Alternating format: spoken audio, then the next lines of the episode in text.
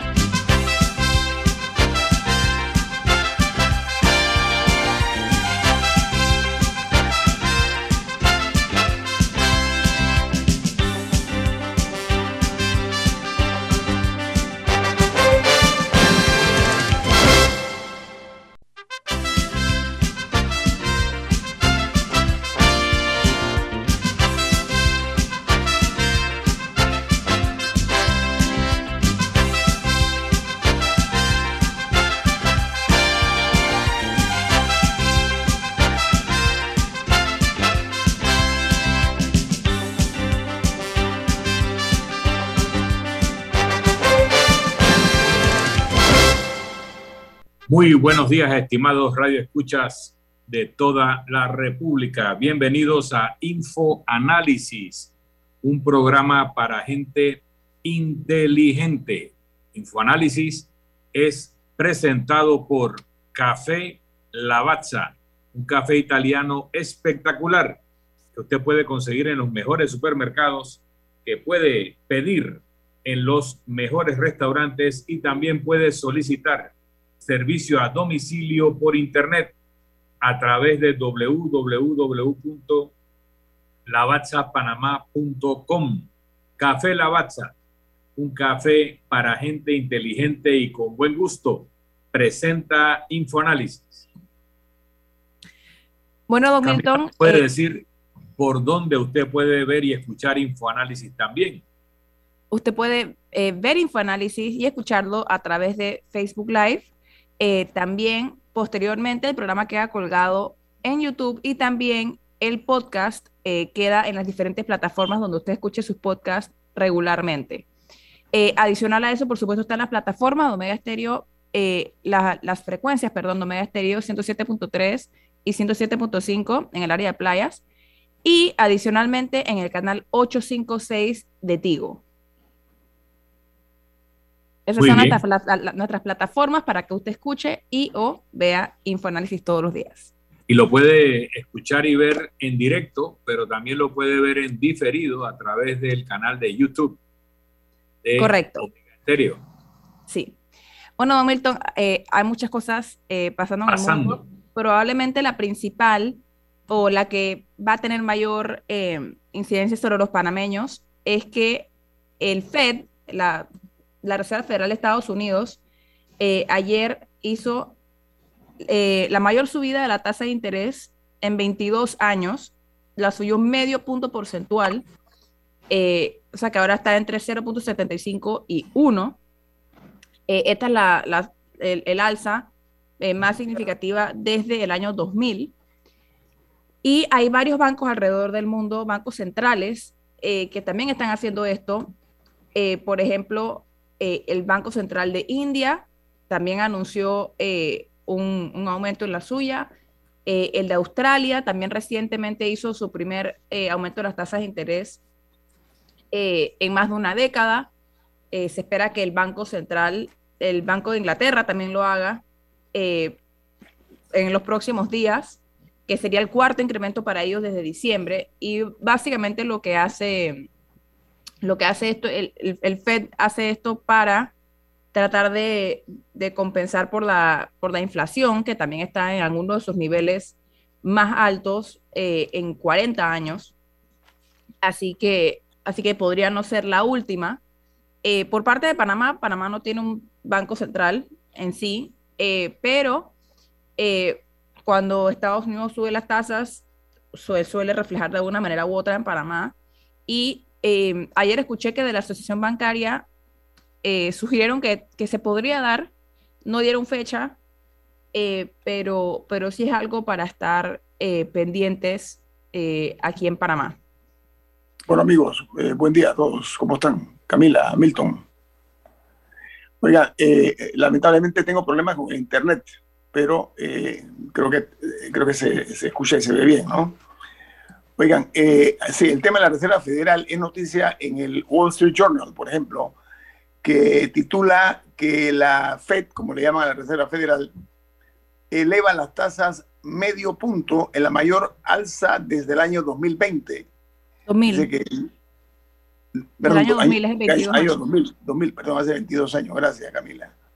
Dice la nota que el señor Powell, que es el que maneja esta institución, anula las conversaciones sobre un aumento de la tasa de tres cuartos de puntos que impulsa el aumento de las eh, acciones. Eh, la Reserva Federal anunció también planes para reducir su cartera de activos de 9 billones de dólares en un esfuerzo eh, doble para reducir la inflación que se está ahora mismo en un máximo en las últimas cuatro décadas. Y el diario The New York Times titula la inteligencia de Estados Unidos está ayudando a Ucrania a matar generales rusos, dicen funcionarios. A la nota añade que los eh, ucranianos dicen eh, que han matado aproximadamente 12 generales rusos, lo que sorprende a los analistas, aunque no está claro cuántos murieron como resultado de la ayuda de los Estados Unidos. El Washington Post titula El pánico se convierte, en estrategia en la búsqueda de la Casa Blanca para proteger el aborto. Dice que la administración de Joe Biden está buscando eh, algún tipo de acciones como fondos Medicaid para transportar mujeres a las clínicas, pero algunos advierten que sus acciones son limitadas.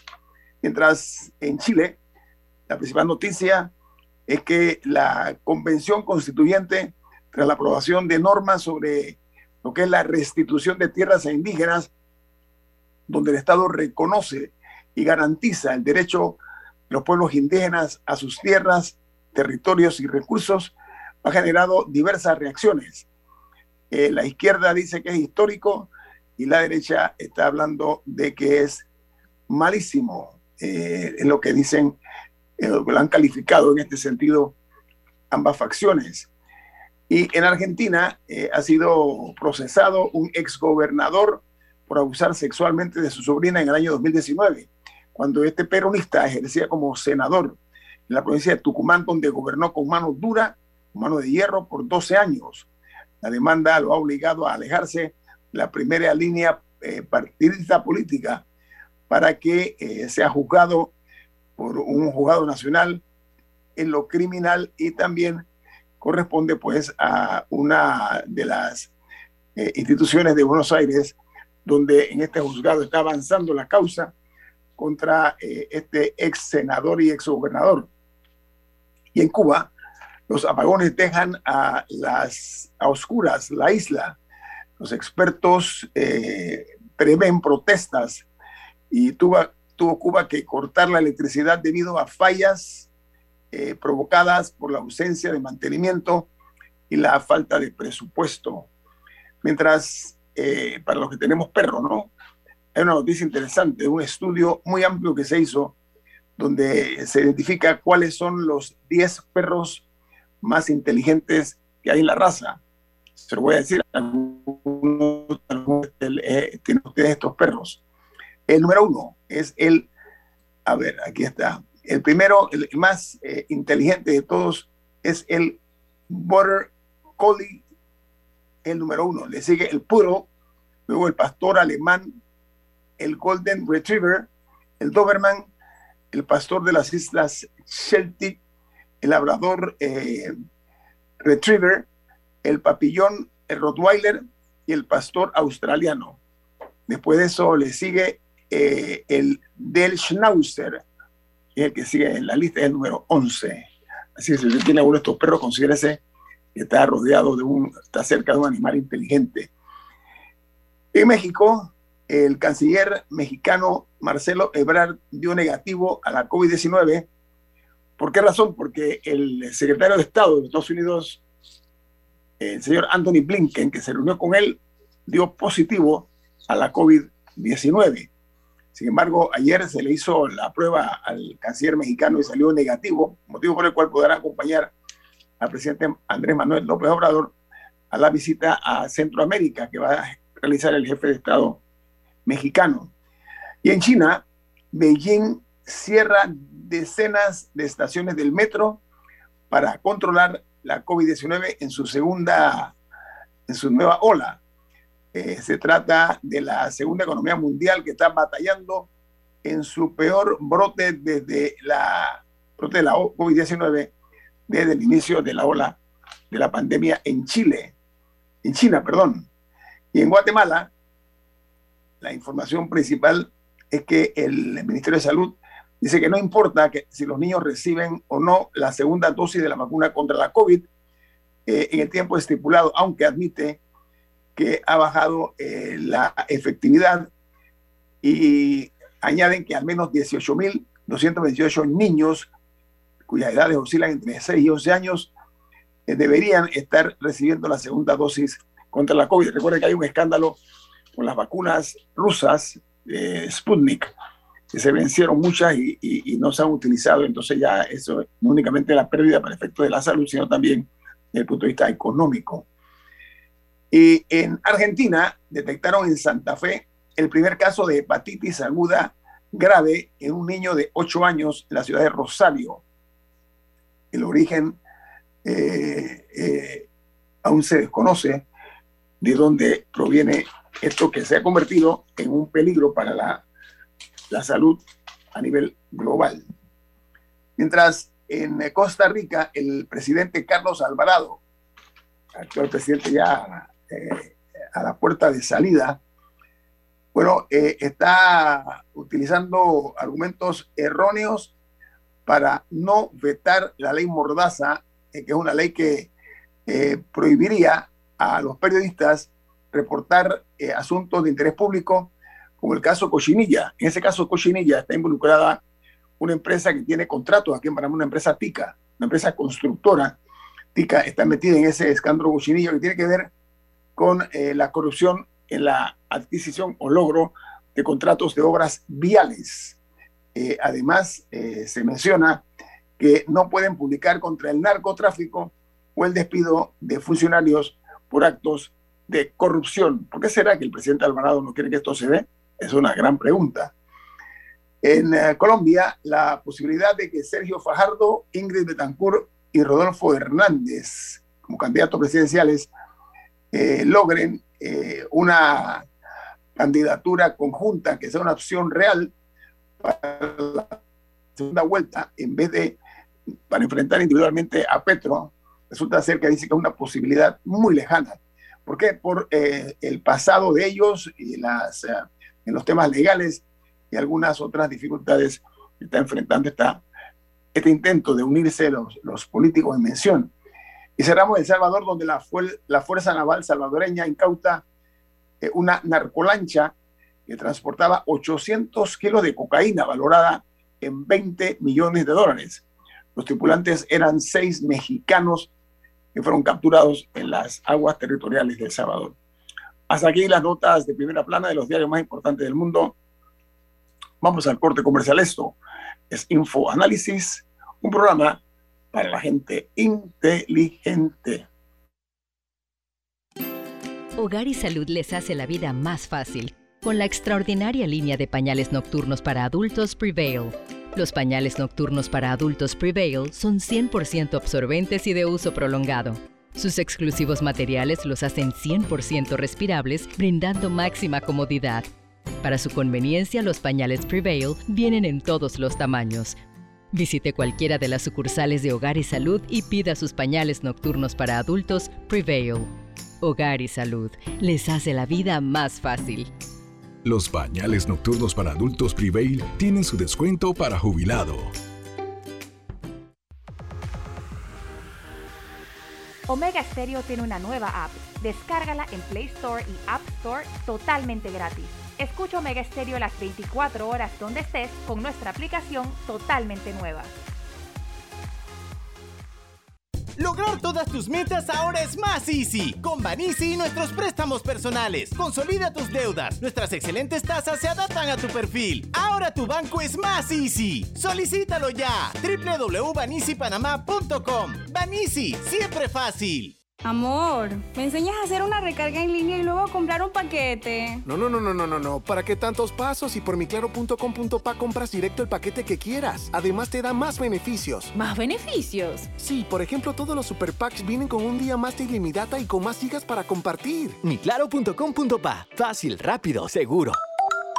Para más información visita claro.com.pa. Ya viene InfoAnálisis el programa para gente inteligente como usted.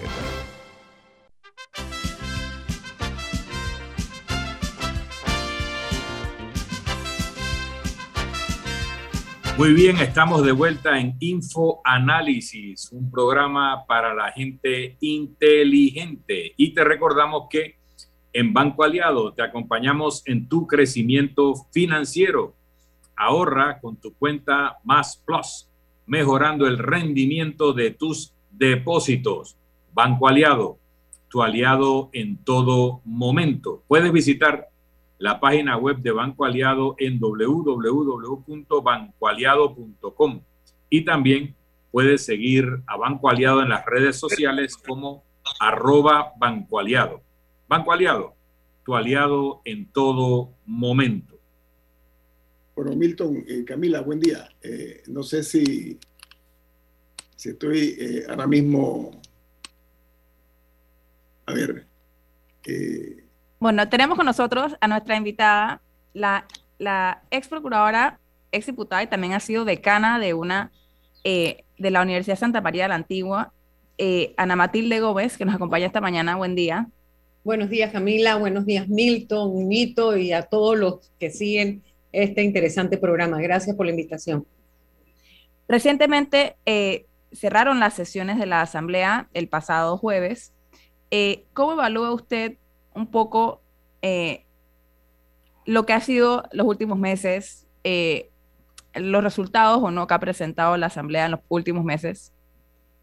Bueno, yo lo, primero que tendría que decir es que siempre esto va a ser subjetivo, ¿no? Dependiendo, dependiendo con el prisma que uno lo mire si uno lo mira desde el punto de vista político, hubo un, movimiento que asentó y afianzó el poder político de la Asamblea. Yo creo que eso es innegable. Pero también está el análisis que se puede hacer desde el punto de vista de las expectativas. Y cuando hay un, grupo, y eso también hay que verlo en función de qué segmento de la población tiene qué tipo de expectativas. Eh, si hay un segmento que es el segmento eh, clientelar, el segmento que tiene esa sociopatía cultural y política de esa relación perversa entre elector y, el, y elegido en cuanto a que basta con que resuelva mis problemas inmediatos o que me dé las respuestas inmediatas, yo me siento satisfecho, no me importa qué más pase allí, esas expectativas son resueltas pero están las otras expectativas de transparencia, rendición de cuentas, más institucionalidad que pasa necesariamente por fortalecer el reglamento interno y otras expectativas que se hacen en función del de, eh, fortalecimiento institucional, esas por supuesto que quedan en el vacío. Y yo lo que creo es que seguimos esperando que el cambio venga de eh, parte de quien es parte del problema. Es decir, el sistema político tiene muestras de ya de, de, colapso, o sea, tiene el sistema político panameño, la forma en que se desarrolla la dinámica política en Panamá tiene un desgaste tan grande que la Asamblea Nacional es el reflejo de la crisis política que hay. Y vemos allí eh, eh, en las actuaciones de la Asamblea las luchas de poder de los partidos se llevan a la Asamblea, los conflictos sociales no se resuelven en la Asamblea, no necesariamente las respuestas legislativas son las que vienen a resolver los conflictos sociales que demandan reformas legislativas, pero lo que sí vemos allí es la efervescencia de la lucha de poder. Yo creo que hay una lucha de poder muy grande en los partidos, particularmente en el partido que gobierna, y eso se ve reflejado también en, la dinámica de la Asamblea Nacional.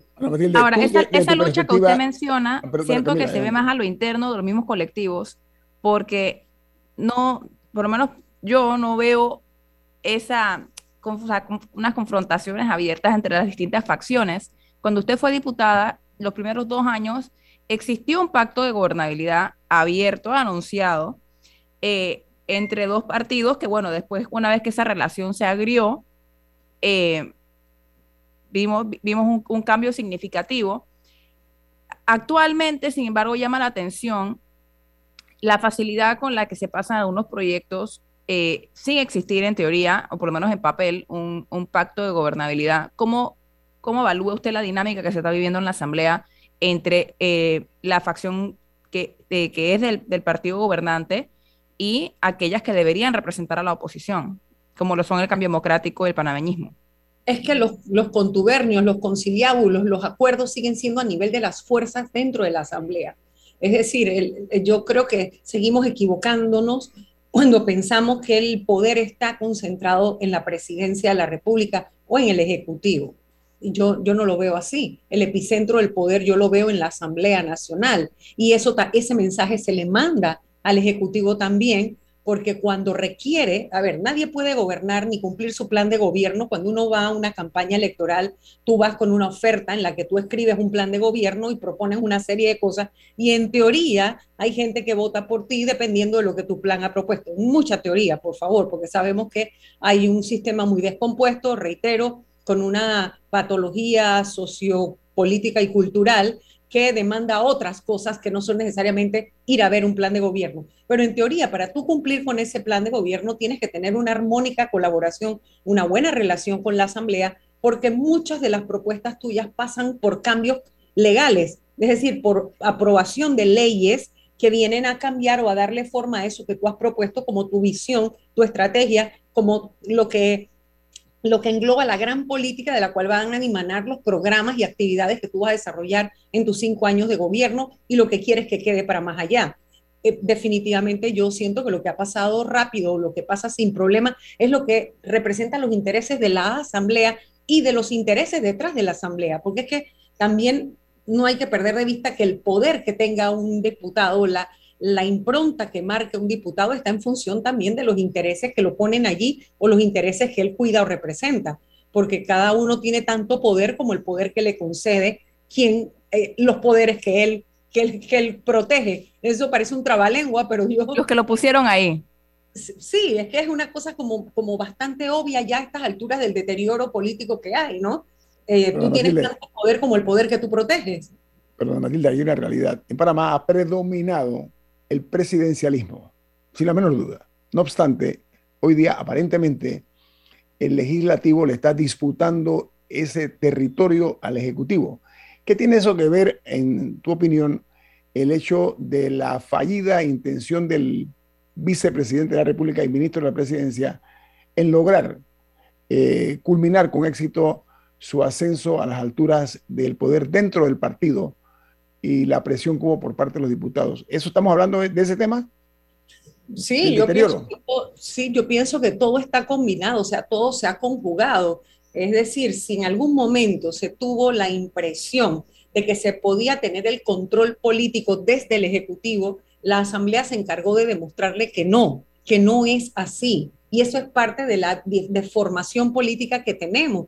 Si, oye, el modelo es presidencialista, bueno, eso solamente será en, cuanto a que yo controlo, yo puedo hacer el presupuesto, yo puedo decidir a dónde voy a poner los recursos, yo finalmente firmo los nombramientos, pero es que con la autonomía que ha tenido la Asamblea, producto del alto presupuesto que maneja y el control que puede tener para frenar una ley importante para que ese presidencialismo se, se concrete, la Asamblea sigue siendo un epicentro de poder político. Entonces no hay nada que se pueda hacer sin realmente la aquiescencia de quienes controlan la Asamblea. Entonces, yo no, yo no veo ese presidencialismo tan, yo lo veo deteriorado, como tú lo dices, ha ido mermando y en efecto hay, hay una resistencia y se le dio como quien dice un tanganazo, un momentito, usted llega hasta donde yo le doy cuerda, ¿no? Es como un decir, tú no creas que estás volando con tu propia sala, yo te mm. estoy empujando, yo soy el que estoy abanicando, soplando tus aspiraciones.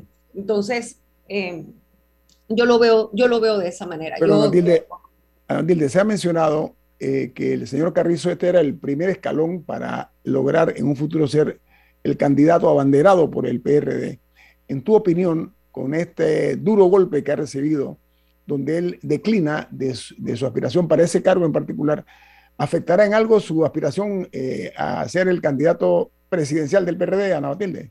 Puede, va a depender, va a depender de cómo utilice esto, porque si él queda como la víctima, pudiera ser que se levante alguna facción que quiera rescatar o reivindicar eso, en la medida que el sistema eh, se revele contra el poder del señor Vinicio, pudiera ser que él quede victimizado y logre levantar vapor. Pero también va a depender de cómo queden ahora las elecciones internas que vienen, ¿no? Pero Vinicio, Vinicio, pero tú conociste a Vinicio porque tú estuviste en la asamblea un periodo. A mí me dicen que Vinicio a veces no va, dice que Vinicio nunca va al, dice que Vinicio nunca va al pleno. La pregunta mía es tú que conviviste en ese ambiente, ¿cuál es tu evaluación del señor Vinicio y cuál es su gracia? ¿Cuál es dónde radica su poder? Me gustaría mucho conocerlo de la perspectiva de alguien que formó parte de eso, pero tengo un corte comercial, nada, Matilde, te reformulo la pregunta después del corte comercial para ilustrar a nuestra audiencia tan inteligente. Viene más. Esto es Info Análisis, un programa para la gente inteligente. Con Banisi y nuestros préstamos personales, lograr todas tus metas ahora es más easy. Obtén tu aprobación 100% digital y recibe rápido desembolso. Ahora tu banco es más easy. Solicítalo ya. www.banisipanamá.com. Banisi, siempre fácil. Omega Stereo tiene una nueva app. Descárgala en Play Store y App Store totalmente gratis. Escucha Omega Stereo las 24 horas donde estés con nuestra nueva app.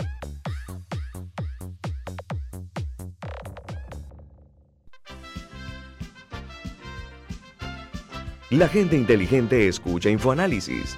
Los anunciantes inteligentes se anuncian en InfoAnálisis.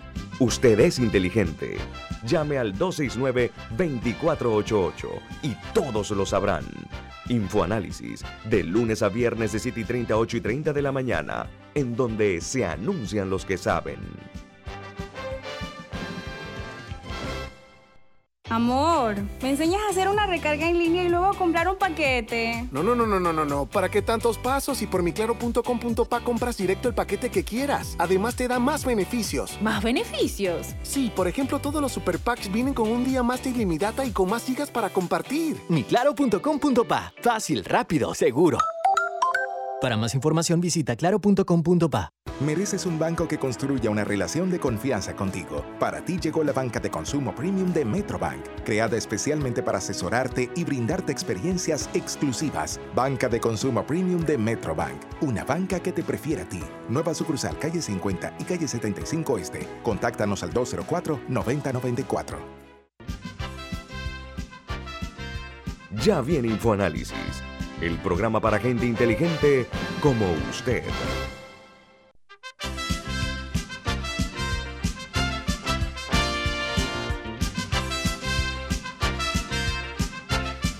Estamos hablando esta mañana con la abogada Ana Matilde Gómez. Tiene un currículo muy interesante, una de las mujeres, mujeres créditos, no únicamente como abogada, sino que fue procuradora general de la República, fue diputada también eh, de las más votadas por la línea eh, independiente. Eh, Ana Matilde, a ver, se dice, y tal vez hay pruebas de eso, pero me gustaría escucharlo por parte tuya que estuviste en ese hemiciclo durante cinco años, estoy hablando de la Asamblea Nacional. Me cuentan, se dice que el señor Benicio Robinson es el poder detrás de ese trono que hay en la Asamblea. Uno, dos. Otros me cuentan, mucha gente creíble, incluso diputados, oye, Benicio nunca viene casi al, hemiciclo, nunca viene al pleno, muy, muy poco va al pleno. Entonces, si no va al pleno, si es el poder detrás del trono, ¿a qué se atribuye ese poder y cuál es el riesgo de esta situación eh, para efectos de, no únicamente de la presidencia de la República, sino para el país, eh, Ana Matilde? Mira, yo, es verdad, eso de que él casi nunca va al pleno, yo lo pude vivir, pero es que él está por encima, él está más allá de eso, él no necesita estar sentado ahí para legislar. el legislar a la distancia. ¿Por qué? Cuando hay algo que amerita su presencia, tú, tú lo ves, tú ves que entra, hay una puerta que está lateral, que va casi como a la espalda de los presidentes, en la forma que está diseñado en la asamblea. Ah, Cuando el señor Vinicio entra allí, es como, ah, ah porque él camina así, lento, es como una pared, o sea, y todo el mundo Y él, y él lo sabe. Mira, él, vive bien su papel. Él está muy claro. Vinicio no es ningún tonto. La gente se equivoca con él. No, puede ser tonto, y él, no puede. Y él no finge ser lo que no es. Es que el señor Vinicio no se ha tratado ni de pulir en su forma de hablar. Él no le importa si usa las palabras bien o mal. Eso no tiene ninguna relevancia. Él sabe que detrás de él hay un poder económico tan fuerte a los que él le garantiza que sus, sus eh, intereses no sean tocados con iniciativas legislativas inventadas por ahí. ¿Quién es este que apareció y que trae el proyecto de ley? Espérate un momento. Entonces, ran, ran. Eso es una cosa como cuando aparecía. Había varios personajes en mi periodo. Yo creo que Milton también puede hablar de eso. Por ejemplo, otro que aparecía repentinamente y que cuando ella se paraba, todo igual como cuando Vinicio, cuando Vinicio llegaba, se paraba la sesión. Él no llegaba a su curul directo, él llega directo, es un mensaje muy, o sea, él llega directo al presidente que esté sentado, ¿no? Entonces la sesión se para, entonces todo el mundo, todos los demás somos como, como, como tú estás en otra casta, me explico, tú no has llegado a esos niveles. Igual como cuando, por ejemplo, pasaba algo y tú veías entrar por la puerta lateral, esa que viene de la calle, por ejemplo, el hermano del presidente en su momento, que era Alvarela tú sabías que venía algún arreglo. Tú sabías que venía algún arreglo, algo iba a pasar. Esa ley tenía, algo, tenía preocupado, lo que tú estabas debatiendo en ese momento, tenía preocupado al ministro de Economía y Finanzas. Y llegaba Popi, y la cosa se ve, y bajaba Vinicio, ran, ran, ran. O sea, que es otra, eso de verdad que, mira, eso hay que vivirlo para entenderlo. No importa el alboroto que hubiera por la esquina de acá de un partido del otro, gritando, porque tú sabes, bueno, ese del que hace bulla todos los días, ese no grita nada. O sea, el es, el teatro, el teatro diario. Ese es el diario. ese poder económico, ese, poder, perdón. ese poder económico al que tú haces referencia es un poder económico, él es un hombre provincial, no nos equivoquemos, pero que tiene proyección nacional, hay que reconocerlo. ese poder económico, eh, ¿a, qué te refieres específicamente? Mira, es que hay grandes intereses. A ver, antes la, el poder político lo tenía hace mucho tiempo la oligarquía, ¿verdad? Los, grandes apellidos, los, la gente que tenía las embajadas, que eran solamente los que tenían oportunidades de estudiar, y sus esposas, sus hijos, lo que fuera. Había como una dinámica en la oligarquía que ellos iban y eran los embajadores y ahí se formaban sus familias y luego venían y eran los que tenían como la posibilidad. Luego se da un cambio en Panamá porque se da la apertura de la educación. ¿eh? Viene la Universidad de Panamá, mucha gente se educa, hay, una, hay un movimiento social que produce un cambio y el poder, o sea, aparecen unos nuevos ricos. Esos nuevos ricos son los políticos, es, es el poder político. Y ahí, mm. producto de esa apertura democrática, llega cualquiera, llega cualquiera que puede llegar, que tenga popularidad, que sea un líder comunitario. Inicialmente eran liderazgos, liderazgos auténticos y genuinos, deportistas o líderes, líderes comunitarios, gente que venía, distintos liderazgos de escenarios sociales. Y el poder económico que seguía estando bastante concentrado en determinadas familias que tenían la industria o el comercio me explico, personas que se dedicaban a ciertas actividades, luego vino el de los medios también, o sea, ciertos poderes, empezaron a entender que ellos no necesitaban figurar, ellos no necesitaban estar en una asamblea sentado, eso era un trabajo, eso no había que ocuparlo. había que llevar personas allí o tener personas allí que permitieran cuidar sus intereses. Y para eso, ¿qué tenían que hacer? Garantizarle lo que ya el sistema político venía pidiendo, una relación distorsionada, clientelar, que necesita que haya el que hay para mí. Y ese que hay para mí se resuelve con plata. Y esa plata la podía poner este poder. Bueno, en el camino, personajes como el señor Vinicio se dieron cuenta que él era utilitario, pero que él también podía sacar un beneficio. El tonto no fue y él empezó a, ocupar o a participar en eventos en los que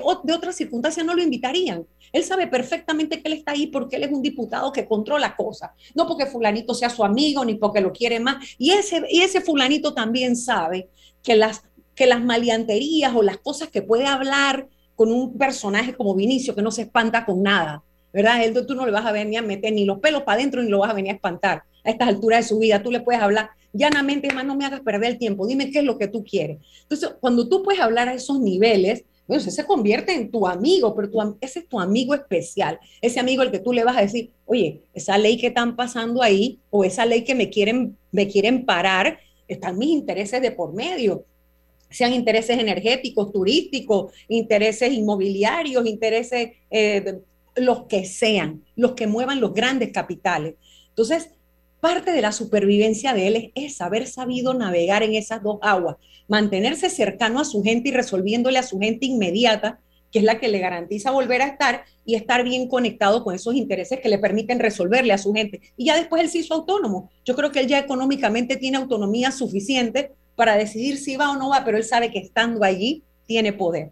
Porque, a ver, ¿qué poder puede tener? ¿Qué más poder? ¿Hasta dónde llega tu poder? Hasta donde el que te lo puede frenar te lo da. Y entonces, ¿por qué no lo frena? ¿Me explico? Entonces, todo esto es un rejuego de intereses y de poder que es interesante. La dinámica social, sociopolítica que se da allí, uno la ve y los personajes la representan y lo representan bien porque lo saben, saben, se saben y saben que esa es parte de su supervivencia. Camila. Eh, una de las maneras en las que se maneja el poder en la Asamblea ha sido a través de, eh, de las planillas, de las partidas circuitales. Han ido cambiando de nombre eh, en diferentes administraciones y la verdad nunca se ha visto un, resultado en particular, o sea, en firmes eh, sobre, sobre los mismos. ¿Cómo, ¿Cómo ha visto que eso ha cambiado o no? No, no, no. Ha cambiado, se ha profundizado más, o sea, ha ido cada vez, eh, hay más conciencia de que ese es un poder real, de que ahí hay una capacidad para decidir cosas y por eso es que es tan peleada la, presidencia de la Asamblea, evidentemente, como las presidencias de las comisiones, etcétera. Por presupuesto, la de presupuesto, eh, Ana Matilde. Por todo esa, que es como, como si fuera un espacio ya asegurado. No, no, no, uno no puede entrar fácilmente. Yo nunca pude entrar a presupuesto, por más que lo intenté, pero claro, yo era vamos, había más, en vez de solitaria, yo era exclusiva. Entonces, si era imposible repartirme en tantas comisiones, de verdad fue un, logro fuerte llegar a estar en cuatro al inicio, porque habían, recuerdan, habían curules que no se habían podido ocupar por las impugnaciones. Así que ahí la reducción de los números me permitió jugar con la matemática esa que te permite pedir el cociente o pedir el, el residuo ese y el espacio para poder entrar y estar dando codazos y decirle voy a demandar y presento una demanda inconstitucional así no me dejan participar y yo soy minoría y tengo derecho en la constitución y me tuve que pasar en eso para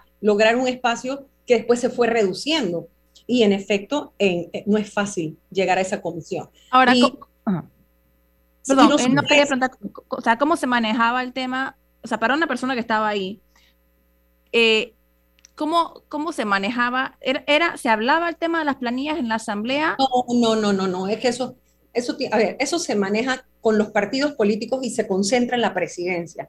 ¿Quién es el presidente? Dependiendo de la comunicación que tú tengas con él, te dice, usted tiene la posibilidad de nombrar tantas personas. Cuando tú llegas, primero pasas tu curva de aprendizaje. Bueno, Milton lo tiene que saber también, ¿no? Tú primero llegas y empiezas a conocer cómo es el sistema. Ahora, los que llegan de partido es más fácil porque hay personas que están asignadas o que sí son de carrera dentro y que tienen tiempo y han trabajado con algún, algún diputado del partido del que tú llegas y ya tú traes la referencia de que esta persona es de confianza, esta señora es muy trabajadora o este señor es muy eh, responsable, tú lo puedes, me explico, pero de lo contrario, tú llegas a un universo donde tú primero tienes que entender el sistema.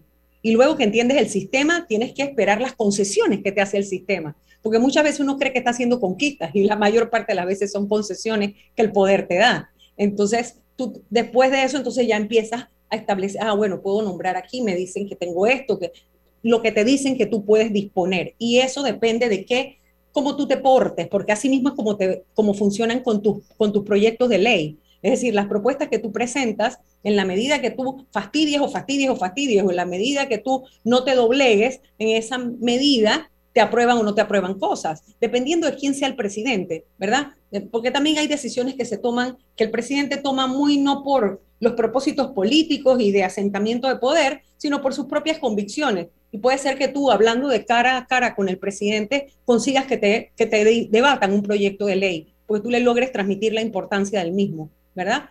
Pero, pero todo está concentrado en, en la presidencia de la Asamblea. Ana un cambio de tema. A ver, eh, el tema relacionado a la recolección de firmas para eh, lograr la revocatoria de mandato del alcalde de la capital, Fábrega. Él fue, José Luis Fábrega fue también diputado, no olvidemos, ¿ah? Y tengo entendido que la asamblea es como una, como una maestría en materia de conocimiento político, de manejo político, porque aprendes viendo y escuchando también, obviamente. Maestría porque son cinco años. Los dos primeros años puede ser la maestría y los dos y después un doctorado. de verdad que un, PhD, un PhD, un PhD. Ok, Ana Matilde, ahora se le señala al señor Fábrega de que en entre el año 2000 y 2000, perdón, 2020 y 2022, años de la pandemia, que todo estuvo detenido por el confinamiento al cual estuvimos sometidos. Dicen ahora, lo señala de que él nombró mil personas aproximadamente y aumentó salario. ¿Cuál es tu opinión acerca de eso si estaba todo cerrado? Bueno, es que eso, esa es una dinámica que se dio a lo largo de todo el gobierno. Eh, vamos a entender lo que estamos viviendo. Si nosotros estamos todos conscientes de que tenemos un sistema político distorsionado, que tiene una patología sociopolítico-cultural, que es el clientelismo, ¿a quién se le ocurre que alguien va a llegar al poder y no va a nombrar? Es que esos nombramientos son exigidos desde las bases, porque de eso se trata, ascender al poder. No, pero la pregunta no es, dile, la pregunta es que en medio de una pandemia, en medio de un, cierre total en el país, ¿cómo nombras esa cantidad de personas y cómo aumentan los salarios si no están trabajando? Es lo que estoy tratando de decirte. Y todas esas distorsiones se tienen que haber dado y se dieron porque la presión era muy fuerte, porque si encima tenías personas arrojadas por el sistema privado que estaban saliendo del sistema, la cantidad de contratos suspendidos, ¿verdad? Y la cantidad, que la presión iba a ser solamente político-clientelar, o sea, ¿a dónde podían recurrir? Yo no lo estoy justificando, yo no estoy diciendo si es bueno o es malo. Lo que estoy diciendo es que no nos debe llamar la atención de que haya sido así y que lo más probable es que sea así a lo largo de toda la planilla estatal, porque el, el Estado, el gobierno se convirtió en el mayor empleador y de alguna manera dio respuesta y mantuvo algo de calma en la medida que todo el que estaba siendo expulsado del sistema privado o que no encontraba trabajo o el que estaba esperando que su gobierno se lo diera, tenían que responderle. Si no, esto se les hubiera, esto hubiera sido insostenible para ellos, ¿no? De, hecho, yo creo que si él no hubiera hecho esos nombramientos, se hubiera ido más rápido antes de esta revocatoria. Porque es que lamentablemente el sistema está totalmente descompuesto y eso es lo que está esperando el que vota por ti. Si incluso a uno que no está en partido, que no tiene compromisos políticos, que tú piensas que no los tienes, y llega la gente a tocarte a la puerta que yo te busqué firma. E, este puesto es mío, te dicen. Y entonces tú dices, pero, pero ¿de qué tú me estás hablando? De, la gente, ya, la gente presupone que hacer una campaña política implica trabajar con el candidato una vez que llegue. Porque y después, pasar, eh, después pasar la factura, ¿no? Después le pasar la factura. Exactamente, exactamente, porque trabajar con un candidato implica que después tú le resuelvas a esa persona que trabajó. Y no te piden, puede ser que no te pida nada en todo el camino. Hay otros a los que sí tienes que ayudarle porque no tiene para la gasolina, porque dice que hoy no desayunó y que vas a salir, pero perfecto. Pero incluso el que no te pide nada en el camino, trabajo, construyó su trabajo, porque te dice, yo tuve al lado tuyo y yo caminé. esa, que esa factura, ah, dile, pero esa factura ha sido onerosa para el país porque no han llegado los mejores hombres. Total, total, porque es que hace rato que dejó de ser, o sea, los puestos públicos hace rato que dejaron de ser, bueno, esta es la distorsión de la que venimos hablando, la descomposición clientelar se trata de eso, ya no se trata de escoger solamente a los mejores, sino se trata de escoger a todos aquellos con los que tienes compromisos. Entonces, obviamente que, bueno, cuando se revisen las planillas, eso va a ser así a lo largo y ancho de toda la planilla estatal, pienso yo que va a ser. El sistema se impone, lo que tú estás diciendo. El sistema... El sistema, se impone, pero además las bases lo demandan, lo exigen. Hasta los partidos con mayores y mejores ideales. Bueno, Milton lo puede decir de la democracia cristiana y del PP también, por más que tú trates de luchar eh, educando y formando a los cuadros políticos y demás, el sistema se los llega a tragar a los que no tienen la capacidad para resistir por las razones que sea, pero la mayoría queda inmerso en un sistema que tiene cero fiscalización, cero transparencia, mucha discrecionalidad, altos presupuestos. O sea, están las claves, como dicen, las, las fórmulas para la tormenta perfecta. Eh, eh, no das unos minutos más, regreso a la Matilde, que está muy sabroso este conversatorio. Sí, viene más aquí en Info Análisis. Este es un programa para la gente inteligente. Omega Stereo tiene una nueva app. Descárgala en Play Store y App Store totalmente gratis. Escucha Omega Stereo las 24 horas donde estés con nuestra aplicación totalmente nueva. Lograr todas tus metas ahora es más easy. Con Banisi y nuestros préstamos personales. Consolida tus deudas. Nuestras excelentes tasas se adaptan a tu perfil. Ahora tu banco es más easy. Solicítalo ya. www.banisipanamá.com. Banisi, siempre fácil. La gente inteligente escucha InfoAnálisis. Los anunciantes inteligentes se anuncian en InfoAnálisis. Usted es inteligente. Llame al 269-2488 y todos lo sabrán. Infoanálisis, de lunes a viernes de 7 y 30, 8 y 30 de la mañana, en donde se anuncian los que saben. Inundado de papeles en su oficina. Gasta mucho tiempo buscando documentos y archivos. En Solutexa digitalizamos los documentos de su empresa y le proporcionamos un software poderoso y fácil de usar para que pueda organizar y encontrar esos documentos escaneados. Llámenos al 209-4997 para un demo sin compromiso. Solutexa, expertos en digitalización y gestión documental.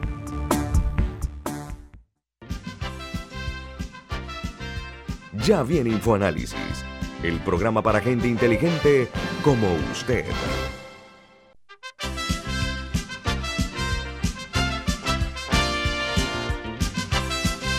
Ana Matilde Gómez, ex procuradora, ex diputada de la República, ex eh, decana de la Facultad de Derecho en la Universidad de Santa María la Antigua. Tiene un, realmente una hoja de vida interesante, Ana Matilde. Es candidata a eh, presidencia candidata presidencial, discúlpame, pero esa omisión involuntaria. No, ya que estabas, ya que estabas hablando de... No, no, no, no, además que Bueno, ahí hay, hay, un aprendizaje ahí. Sí, fue un lapsus menti que tuvo, pero, pero, agradezco, me acepte la disculpa. Ana Matilde, hay que restablecer la confianza en la justicia. Eso es un eh, deber eh, con la patria, con el país, con su gente. Y el presidente Cortizo, en los últimos cambios que ha hecho en el órgano judicial, eh, se ha notado una dinámica, debo, por lo menos desde esa perspectiva, lo veo yo, con, los nuevos nombramientos que se hicieron en la Corte Suprema de Justicia, eh, pero ahora le corresponde a él eh, nombrar el último de los designados, ¿ok? Para ese importante cargo, estamos hablando de la sala penal, ¿ok? El, un magistrado para la sala penal. la importancia de la designación por una parte y por la otra, la posibilidad de que continúe esta mejora en una eh, abollada imagen como la que tiene el, judicial, independientemente de los otros órganos del Estado. Tú verías para esa sala penal de la Corte Suprema de Justicia, ¿qué tipo de figura te parece a Tena Matilde que sería la adecuada para sumarse a los otros nombramientos que hasta ahora le han funcionado mucho mejor conforme a los resultados que se están viendo? O sea, hay como un despertar en la justicia y por no dejar por fuera al procurador, pero hablemos de la Corte Suprema de Justicia, Ana Matilde. Muchas expectativas, ¿no? Y, varios elementos. En primer lugar, eh, para un presidente en la posición que está el señor Cortizo, es importantísimo demostrarnos que a pesar de esa mayoría que puede llegar a tener, porque no le toca a todos los presidentes la oportunidad de conformar, tener tantos nombramientos que te permitan conformar la mayoría de la Asamblea, de, de la Corte. Así que ahí hay un primer mensaje importante de que a pesar de que tengas la posibilidad de tú nombrar o designar la mayoría, tú no controles la Corte Suprema de Justicia. Es decir, personas con un perfil que tengan la suficiente autonomía, que de carácter, que tengan el talento y el talante que permitan presumir que va a haber autonomía incluso en aquellos casos que puedan comprometer la gestión del gobierno que te designa. Buen criterio también, buen criterio también, obviamente. Correcto. Y sobre todo para aquellas situaciones en las que está de por medio la estabilidad del gobierno que te designa, porque ahí es donde realmente el talante se va a demostrar.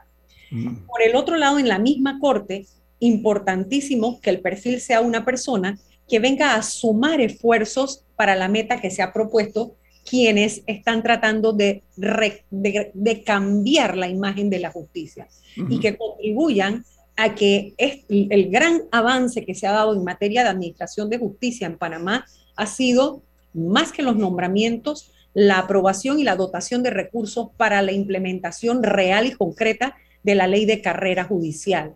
¿no? La ley de carrera con sus tres componentes, el de administrativa, defensoría y la misma eh, judicial. Eso es importantísimo, que no sea alguien que venga a petardear ni a bloquear, el avance de la implementación de la ley de carrera. Es decir, que se pueda tener un aliado o una aliada en la estrategia para lograr que el Ejecutivo dote los recursos y que los recursos se destinen en lo que se tienen que destinar para que de una vez por todas tengamos todo el aparato judicial lleno de jueces con, con, su autonomía a partir de la forma en que ingresan a los puestos y cómo los conservan.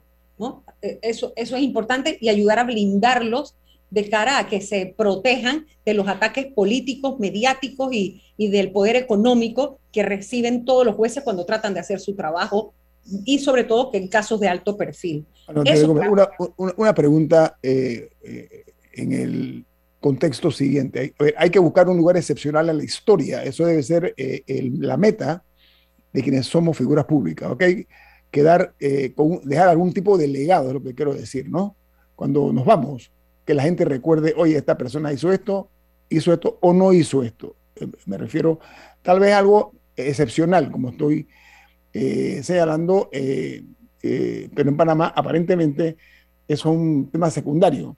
Te voy a hacer las siguientes preguntas. A ti el expresidente Martinelli te presionó y te presionó hasta que logró que tú salieras de la Procuraduría, ¿correcto? Sacarme, porque yo no me salí, ellos y sacaron. Gracias por la observación, Ana Matilde.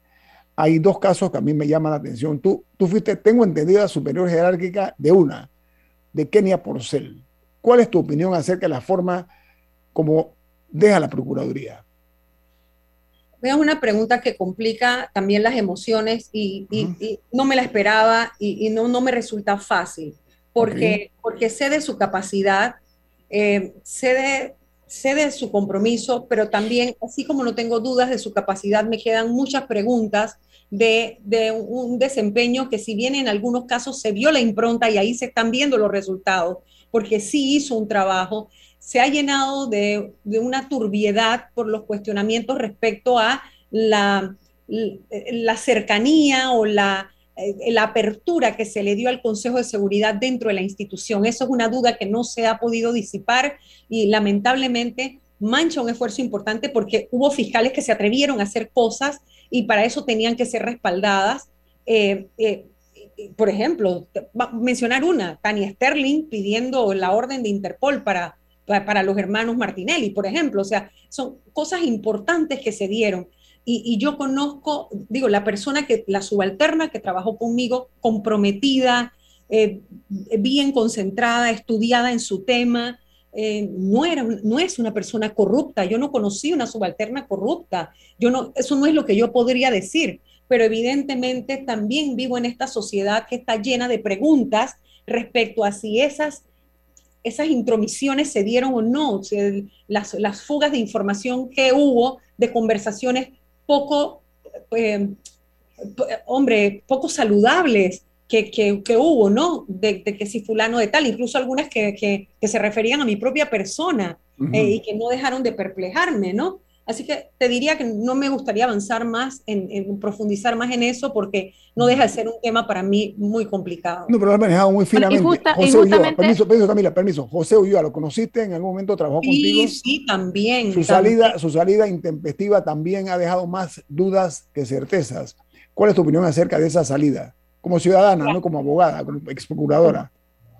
Como una ciudadana es preocupante la forma. Siempre va a quedar una va a quedar una interrogante ahí que él no supo despejar y que nunca se ha despejado y que la oportunidad de las respuestas también es importante para que no haya especulaciones.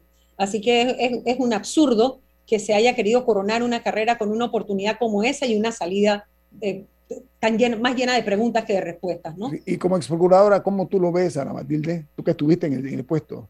Bueno, es que ese puesto necesita un carácter que, con todo el respeto que él me merece, porque tampoco lo veo como un hombre corrupto, no, no lo o sea, no nos dio nunca esas muestras como fiscal. No sé si me explico lo que quiero decir cuando uno, pero, pero se necesita un carácter particular que... Talante, un, talante. un talante que si a mí me preguntaran, yo no, no diría que el atributo estaba presente. Ok. ¿sí? Camila.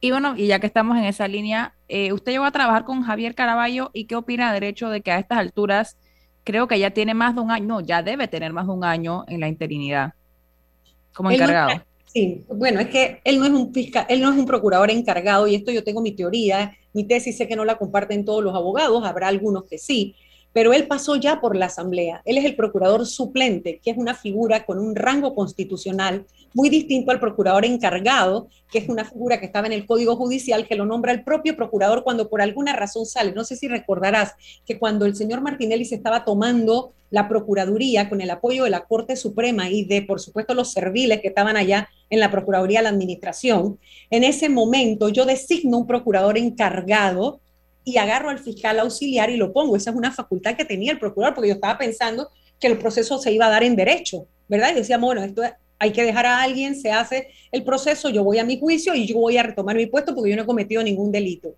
Eso es muy distinto a que ya el procurador Caraballo pasó por la asamblea, fue ratificado, cumplió los mismos requisitos, cumple los mismos requisitos y pasó los mismos pasos que el titular y en la salida del titular él entra como suplente. Ah, ok, que el, presidente de la República tiene la potestad de designar otro perfecto, pero lo que pregunto, un presidente que ya ha declarado públicamente su gobierno, todas su, han declarado que no tienen capital político, usted va a someter a un buen procurador, a una persona que está haciendo un buen trabajo, que además cuenta con el aval de los aliados estratégicos importantes en materia de persecución criminal, que no son solamente locales, sino internacionales, tú lo vas a someter a, lo que puede ocurrir en la Asamblea sabiendo que no tienes el capital político para ratificarlo, para pasarlo.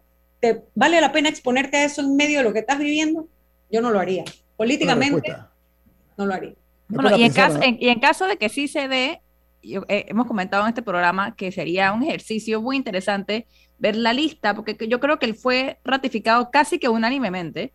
Sería interesante ver esa lista y ver la lista de, de, votos nueva. quienes, no lo, quienes no lo ratifican es porque le temen porque en algún momento haya ejercido como fiscal de drogas algún tipo de acción en contra de las personas. Y qué es lo que le pasa a uno. Uno se llena de enemigos cuando hace su trabajo. Porque cuando tú vas a la Procuraduría General de la Nación o eres un fiscal, tú estás para investigar delitos ¿sí? Y aunque tú puedas, una persona pueda salir absuelta finalmente, no necesariamente no descubriste cosas en el camino cuando la investigaste. ¿Sí? Pisa, muchos, pisa muchos callos, vamos a usar ese término eh, coloquial, ¿no? Bueno, Ana Matilde Gómez, es siempre un gusto tenerla a usted por sus aportes tan inteligentes que hace. Ha sido muy amable de estar con nosotros. No, gracias a ustedes por la amabilidad de siempre y la tuya por la invitación. Hasta luego. Y Milton, no lo escuché hoy. Espero que no sea culpa mía no haberlo dejado hablar. estaba escuchando, estaba escuchando. Dice Milton que estaba aprendiendo. Mm, bueno, viene Álvaro Alvarado con su programa Sin Rodeos, aquí en Omega Estéreo. Milton, ¿quién despide Infoanálisis? Nos vamos, pero lo hacemos disfrutando una deliciosa taza del café Lavazza, un café italiano espectacular. Café Lavazza, un café para gente inteligente y con buen gusto. Despide Infoanálisis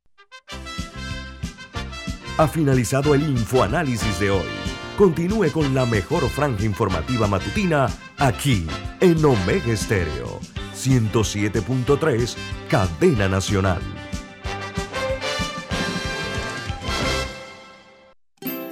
Hogar y Salud les hace la vida más fácil con la extraordinaria línea de